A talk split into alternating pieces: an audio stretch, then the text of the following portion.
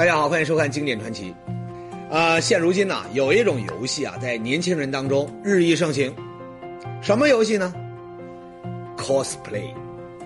那这些本是漫画当中的人物，可是呢，很多年轻人呐，因为喜欢呢，居然把自己也打扮成这样的造型。这还不算，最疯狂的呢，得算日本人。今年八月，在日本京都啊，居然还出现了 cosplay 专列。你如果不是漫画的爱好者，如果没有造型，对不起，不让做。叹为观止了吧？当然，平常生活你要打扮成这样，那咱们只能送上两个字儿：另类。不过呢，您不知道，就在日本出现 cosplay 专列之后不久，在咱们中国，江苏金坛市的后洋村，居然也出现了另类的一幕。发现没？画面上的这几位在干嘛呀？在家吃午饭。可您发现这几位的造型是不是与众不同啊？居然每个人的头上都戴着一顶厚厚的头盔。哟，这造型确实别出心裁啊！吃饭就吃饭吗？还戴着头盔？这是哪种漫画里的造型啊？可是不对呀！瞧这几位，年纪也不小了。少说他也在四五十岁以上吧，难不成他们比年轻人更潮，玩的还是创新的 cosplay？哎，说实话，这几位呢可是普通农民，人家可不懂什么漫画造型，不懂。那有人要问了，那这演的是哪一出啊？稍有常识的人都知道，头盔那得是骑摩托车上工地或者是下矿井时候戴的。那有吃饭时候戴头盔的吗？没听说过呀。还有，八九月份啊，虽说不是酷暑，可依然是烈日当头啊。就这户人家，这简易的砖瓦房，那午饭时间，那还不热得喘不过气儿来啊。这样的情况下，这几位居然还能戴得住头盔，那估计有人要说了，哦，我知道了，八成这几位啊，这里有问题。哎宏宇呢，很负责任的告诉您，人家这几位啊，正常的很，而就是因为正常，他们才不得不戴上头盔。为什么呢？您听好了，因为不戴头盔，他们可能随时面临生命危险。什么？会有生命危险？那既然有危险，那还不赶紧跑啊？还还坐下来吃饭呢？这到底是怎么回事啊？要说清这事儿啊，咱们还得把时间再往前推两个月。那是六月底的一天，这位呢就是这户人家的男主人，名叫孙俊文，他正在家里面等人送货，送什么呢？化肥。补充一下，老孙呢是村里的种粮大户，化肥那必不可少。那天呢，他左等右等，货呢一直没到，老孙呢有点急了啊，就跑到这个屋外张望，可是没想到。就在他张望的时候，突然从屋顶传来“啪”的一声异响。跑去到屋上，就这个屋顶上，咔的一声响，咔的一声响呢，我就跑出来看看。老孙看见了什么呢？什么也没看见。当时呢，他一琢磨啊，八成是这小孩子在恶作剧，往这屋顶扔石头呢。这帮淘气蛋啊！老孙呢，就房前屋后啊，就转了一圈，想把这恶作剧的小孩呢揪出来。可是您猜怎么着？怪事儿了，转了一圈，一个人影都没有。嘿，没人儿，这怎么回事啊？老孙呢正纳闷呢，可是没想到，就在这时啊，又是啪的一声炸响，把他呢吓了一跳。啪的一声响，咦，那进去怎么了？后来来屋一找，我又跑到一边看看，看看来这柜子上面又是咔的一声响，又看不到。咦，我进去热鬼了，见鬼！啊，这也难怪，接二连三，从这房顶到屋外，最后呢到屋里，一直啪啪作响。那怀疑是小孩子恶作剧吧？可偏偏找不到人那怎么会这样呢？当然啊，鬼是不存在的。老孙呢转头一想啊，而会不会是天干物燥，有东西给晒裂了呢？老孙他就去找原因了。可是再看，屋顶上面那全是瓦，屋外呢，它只有一些金属之类的东西。它不可能因为热而出现爆裂。嘿，奇了怪了，老孙呐是一头雾水。再说下午老伴儿回来了，老孙呢就一五一十的把这怪事呢给老伴儿说了一遍。没想到，老伴儿一听啊，笑了。这有什么大惊小怪的呀？啊，肯定是小孩子恶作剧。你没找到人，那是这小孩子跑了呗。哎，听着老伴儿这么一说呀，老孙就心想了，啊，八成是这样。但是他们没想到，这天的怪事儿只是噩梦的开始。怎么回事呢？那天正好下雨，我回家来避雨，坐在这里休息。后来我正好口干，倒点水喝。老孙的老伴儿说呀，说那天他刚一起身儿，就在这一瞬间呐，他感觉这耳朵边儿唰的一阵凉风，紧接着就听到屋里面啪的一声巨响。怎么回事呢？跟您说，这不查不知道，一查，老孙两口子那是惊出了一身的冷汗。他们查到了什么呢？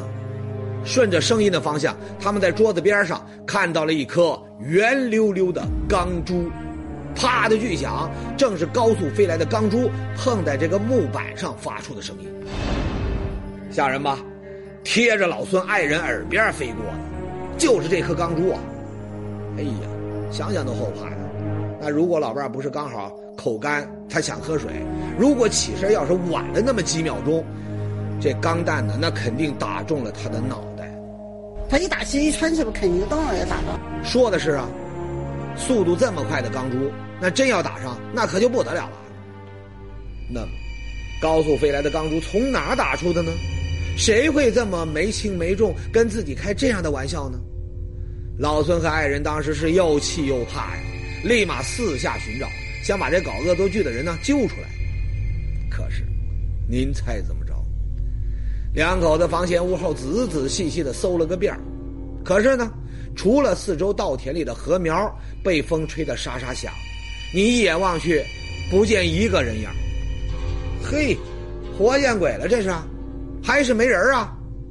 就这样，老孙两口子提心吊胆的过了一天。但是，再接下来那日子就没法正常过了。怎么呢？隔三差五啊，钢珠弹他时不时的就往他们家招呼。瞧见没？随便到屋边的这草丛里面一画啊，十几二十颗钢弹，那是小菜儿。而您再看这些室外的空调机、卫星电视接收器，那么坚硬的这个金属表面都被这钢弹打出了好几个坑了。还有，他们家的窗户玻璃几天坏一块，但都成了家常便饭。那您可能要说了，谁这么无聊啊？赶紧得把这闹事的人给揪出来呀！告诉你。还是三个字儿，找不到。每回听到这个钢弹袭来，老孙呢总是房前屋后的四处张望，可就是看不到人影。您说这事给整的呀？哎呀，可苦了老孙一家了。平时待在家里吧，哪怕这个屋里面再热，光线再暗，你也得关着门，要不然冷不丁的就有一颗钢弹飞进来。那万一实在是热的受不了，打开门通通风，或者是想到门口活动一下，那就得戴上头盔，要不然呢，这钢弹它打中头部，那就不是闹着玩了。哎，这就是前面我们说到他们家吃饭也得戴头盔的原因。这都是横空飞来的钢珠弹给闹的。说到这儿呢，您可能要说了，说偶尔出现这种情况，那可能真的是这小孩子顽皮，他闹出了个意外。可长时间这样。那就构成了骚扰啊！那可以报警啊！没错，因为正常生活已经受到严重干扰，老孙决定向当地派出所报案。是暗杀还是骚扰？钢弹屡屡袭来，神秘枪手究竟藏身何处？是报复还是意外？枪手和他们之间究竟有着怎样的恩怨情仇？离奇的黑枪案，经典传奇正在为您解密。上节说到，因为横空飞来的钢弹频频造访这老孙家，被逼无奈的老孙一家不得不戴着头盔过日子，还得关门关窗。哎呀，这大热的天这谁受得了啊？可问题是，钢弹他为什么总往他们家招呼呢？那是有人在恶作剧吗？每回都不见人影，那怎么办呢？哎，在村民的建议下呀，老孙决定报警。很快，派出所警察就来了。那么警察能够马上揪出这幕后黑手吗？哈哈，警察呀，在老孙家四周啊一番勘察，一时之间呢也理不出头绪。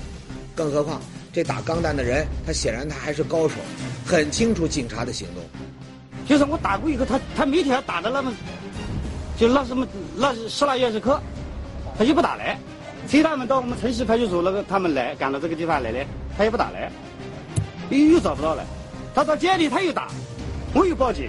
就这样，钢弹飞来，老孙报警。民警一来，钢弹他就停，好像在演一场猫和老鼠的游戏。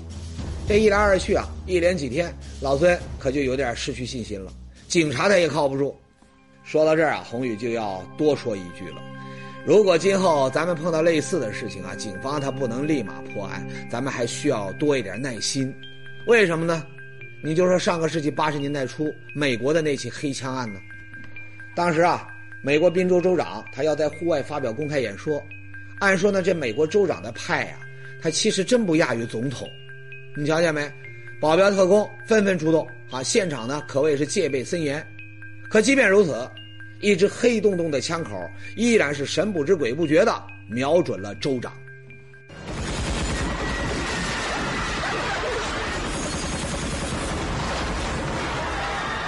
哎，幸亏这保镖出手及时，州长呢这才躲过一劫。但是杀手呢，最后还是成功的逃脱。再说一个，二零零四年台湾选举的黑枪案，您还记得吗？这位阿扁在竞选。演说时呢，突然就挨了一记黑枪，因为这一枪呢，阿扁呢得以连任。可是这一枪究竟是谁打的？是竞选对手真要杀他，还是阿扁玩了一招骗局呢？哎，因为枪手漏网，那么这起案件的真相呢，至今还是个谜。您说这么些大人物，身边一堆的保镖特工，有时呢他也逮不到幕后黑手，那要咱们普通民警能够迅速破案？这要求，哈哈，有点太高啊。那警察这事儿，咱们先暂放一边那么再说老孙，每天他自己就像是待宰的羔羊，提心吊胆的。你说这日子怎么过呢？被折腾的苦不堪言的老孙呐，终于做出了一个决定，冒险一试。他决定迎着钢弹飞来的方向一路摸过去，一定要找到钢弹的人。平常心来讲，就拿命跟他赌来。打到我给我倒霉，打到话你们你就跑不掉。讲句丑话，要是我俩有仇，你单命跟我搞都不要紧。你不是这不等于暗中杀人吗？对吧？你找也找不到，你找不到。听他说啊，老孙算是烦透了，发狠了。那么，他能够找到藏在暗处的人吗？很快，机会来了。这一天的老孙又听到瓦片叮当乱响，听得很真切。钢弹呢是从南面打过来的。老孙呢，立马就朝着南面啊，就找了过去。南面离着老孙家最近的，他是一个养鱼专业户的家。枪手会躲在这里吗？几个老乡呢，在外围盯着。老孙呢，悄悄就绕到他家房子前面。可是，大太阳地儿里面一个人都没有。哟，难道对方又躲起来了？谁也没想到，就在这时，让老孙意外的一幕出现了。然后我就把那个门推开来。他没有人，没有人，他还我这还响哎，咔啦咔啦的响，他我这还在打。嘿，您说这人胆儿够大吧？老孙都在找他了，他还在向老孙家射钢弹。难道他没有看到老孙吗？很显然，这人呢肯定不在养鱼人的屋子里。那么，枪手会躲在稻田地里吗？可是，一尺多高的稻田，那怎么藏得下人呢？再往南呐，空荡荡的稻田尽头有一排树，难道是躲在树丛里了吗？老孙呐，横下一条心，快速穿过稻田，向树丛跑去。那么，老孙有发现吗？很可惜啊，还是不见人影。哎呀，前后闹了几十天呢，老孙给折腾的是既惊又怕，还心力交瘁啊。还有，让老孙无法忍受的是。朋友也不来他们家了。平常现在嘛，有不少人到我家来玩，就到我家来玩啊。来玩，现在后来看到我家大男主，他不敢来了，他怕了。其他村民也是啊，以前经常从他们家门前经过的人，现在呢都宁肯绕道走，怕的不得了，不敢走了。以前我这个经常人走路，后来自从我家里发弹珠，就是打弹珠以后，走的人就少了，然后就怕了。您说这事儿啊，因为钢弹，老孙家俨然就成了一个禁地，谁都不敢沾，谁都不敢惹。那么这件事儿到底该怎么解决呢？哎，有人说，解铃还须系铃人啊，惹上这样的麻烦，那会不会是你老孙平时做人不地道，你得罪了人呢？想想得罪过谁？顺藤摸瓜，那不就可以找到这个幕后黑手了吗？哎，有道理。老孙两口子就掰着手指头把这个村里人过了一遍。那么老孙到底得罪了谁呢？您猜怎么着？不想还好，越想啊，老孙两口子那是越发的郁闷。怎么呢？我我怎么讲呢？我在这个地方又没得罪人，又没得仇人，我就是怀疑不大，不知道什么事。哪搞的去呢？哎，老孙这话那可不是给自己脸上贴金，为什么呢？原来啊，老孙夫妻他并不是金坛本地人，他们老家在安徽。大约二十年前吧，老孙夫妇呢就来到金坛承包土地，这才在后阳村长期的居住下来。在后阳村，一提种粮大户老孙夫妇，大部分人他都认识。那更关键的是，老孙两口子的为人呐，那是没得说。我们讲话要实事求是。不怎么走小人岗，偷偷摸摸拿人家的东西，他没有过。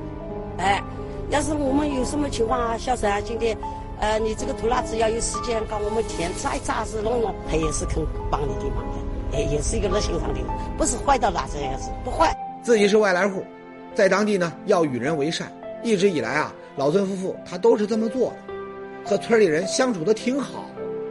那现在真要说有人来寻仇，或者用这样的方式来报复他们，老孙一时啊还真想不起来应该怀疑谁。再说这一天，老孙两口子正在家中郁闷呢，突然电话就响了。接到这个电话，老孙一下子那是茅塞顿开呀，同时他又陷入了更大的惊恐当中。怎么回事呢？打来电话的是老孙在外地打工的女儿。女儿呢，本来是想问候老人过得怎么样，当听到老孙说到钢珠的事儿啊，立马就上网查找资料，结果一查，查出了一条重要线索，什么呢？就是您现在看到的这种钢弹仿真枪，还真能远距离的打击目标，杀伤力呢很大，而这种枪的子弹呢，正是老孙两口子找到的这种钢珠。这一下呢，老孙算是彻底明白了，这是有人躲在暗处，远距离的向他们两口子打黑枪啊！难怪之前他在房前屋后总是找不到人呢。而也正是明白了这一点，两口子也陷入了更大的恐慌。这究竟是谁？又为了什么要对他们打黑枪呢？屡受骚扰，却始终不见枪手身影。高科技能否帮助他们找出幕后真凶？神秘枪手又究竟能否露出真容？离奇的黑枪案，经典传奇正在为您解密。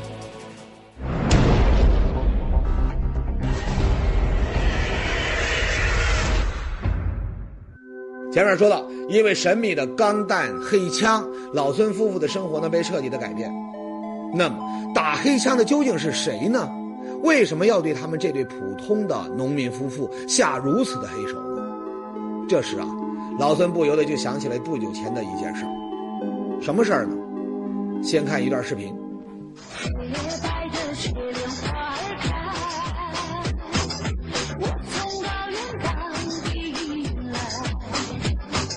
这个您肯定知道，时下全国流行的广场舞。跟您说呀，就是这广场舞惹事儿了。北京昌平某小区的石某，因为不满小区广场舞的音响太大，提了几次意见不管用，结果呢一气之下，从家里面端着双管猎枪，他就冲了出来，朝天放了几枪。这还不说，您再看这是什么？藏獒，还三只。这石某啊，任由他养的三只藏獒在人群里面窜来窜去，哎呀，吓得那些老头老太太是四散奔逃啊。所幸呢，没人受伤啊，要不然真要出大事那老孙就想了，说跳舞都能够惹来鸣枪放狗，那自己可是连遭黑枪啊！难不成还真是得罪了人，自己还不知道？可得罪了什么人呢？动用仿真枪，还能跟警察捉迷藏？看来得罪的还不是小人物，那会是什么人呢？再一琢磨，您猜怎么着？老孙哎呀一声，不好！他想到了什么呢？您来看这个，一群带着红袖标的人，你看到没？穷凶极恶呀，无法无天，拿着棍棒对倒在地下的人死命的打呀！哎呀，那场面让人那是心惊肉跳。这群带袖标的是什么人呢？告诉您，啊，这是某地开发商为了强行拆迁雇佣的一帮流氓。有些人呢，为了利益那是不择手段。想到这儿，老孙有点慌了。为什么呢？前面说了，老孙哪人呐？安徽人。他到江苏金坛，那只是租地种粮，虽说是签了协议，一切合法，可问题是，如今这土地开发这么火，你说有没有可能有人看中了他租的地，想开发，所以呢，用这种打黑枪骚扰的这个方式，想把他们赶走呢？真不排除这种可能。不过呢，咱们厚道的老孙呢，也是有脾气的人，还挺倔。我倒要看看这背后的主谋到底是谁。当然，要想揭开谜底，那得先找到枪手。可怎么才能够找出枪手呢？老孙再次发狠了，怎么呢？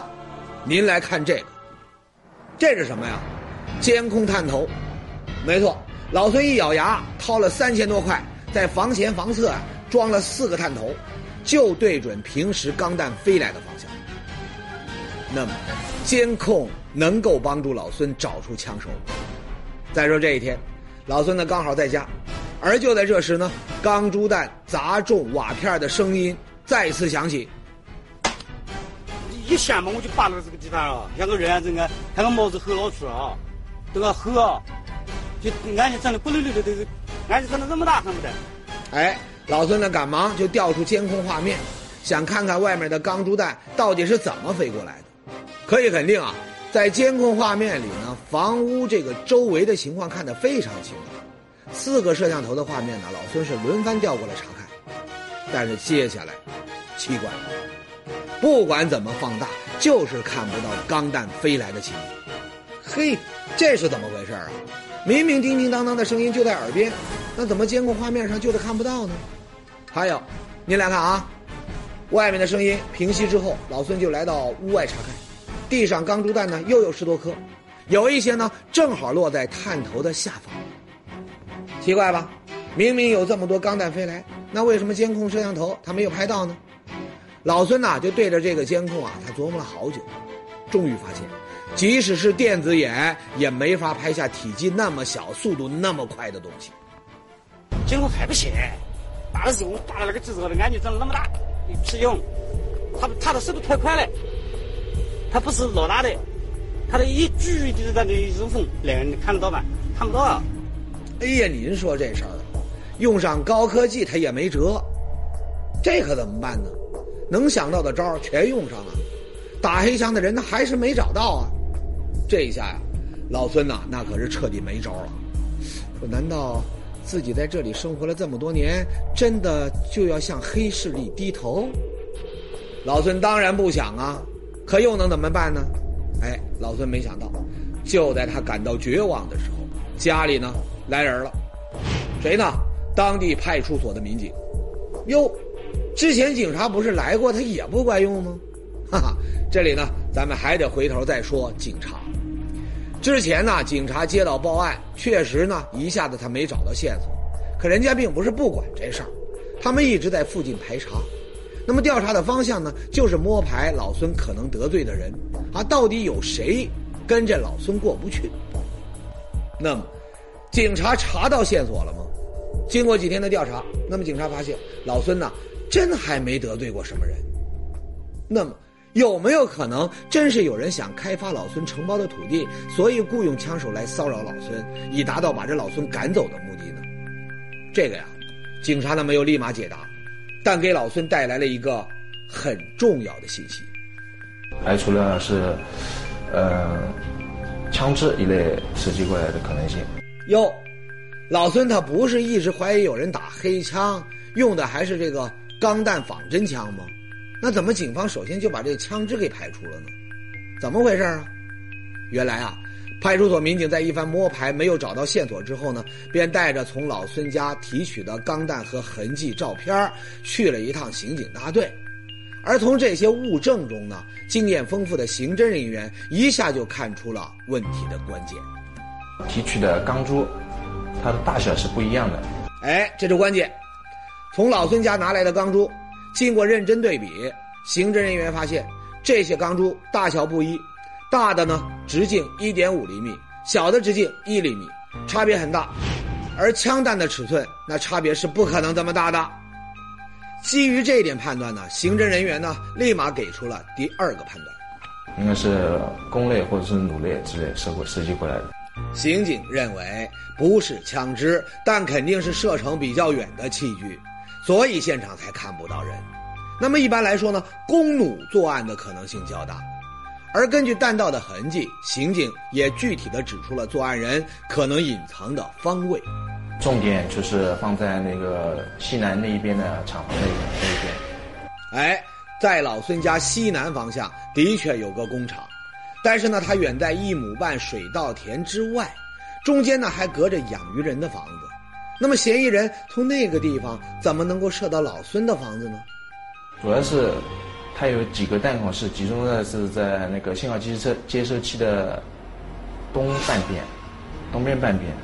呃，所以，而且它有个弧度嘛，是从应该是从西边西南边那边射击过来的可能性比较大。根据这三点判断，派出所的民警立即投入了新一轮的调查。果然，很快有一个小伙子就进入了警方的视线。喏，就是这位，他姓高。当时他都不知道有这回事，他他说他是，后来我们问到底是什么东西打出来的，他说是一个弹弓。您可能要问了。这小伙子为什么长时间的骚扰老孙一家呢？难道他跟这老孙一家真有什么过节啊？您猜怎么着？小伙子说呀，他根本不认识老孙。那他是干什么的呢？他拿弹弓啊，那只是打鸟。而为了练习臂力啊，他几乎每天没事儿的时候，他都要对着后墙外面的农田，他打个二三十发钢弹。目标呢，都是高处的树梢、旗杆什么的。只是呢，他没有想到钢珠能够打到那么远，结果呢，给老孙家带来了这么大的痛苦和烦恼。没想到让老孙夫妇提心吊胆、日夜提防的黑枪杀手，原来只是一个用弹弓打鸟的愣头青。离奇的黑枪案原来是个误会，只不过呢，这场误会呢，让高某付出了代价，因为对他人造成骚扰，他受到了治安处罚。那么在此呢，宏宇要提醒一些年轻人，引以为戒，千万不要因为寻求刺激而轻易的。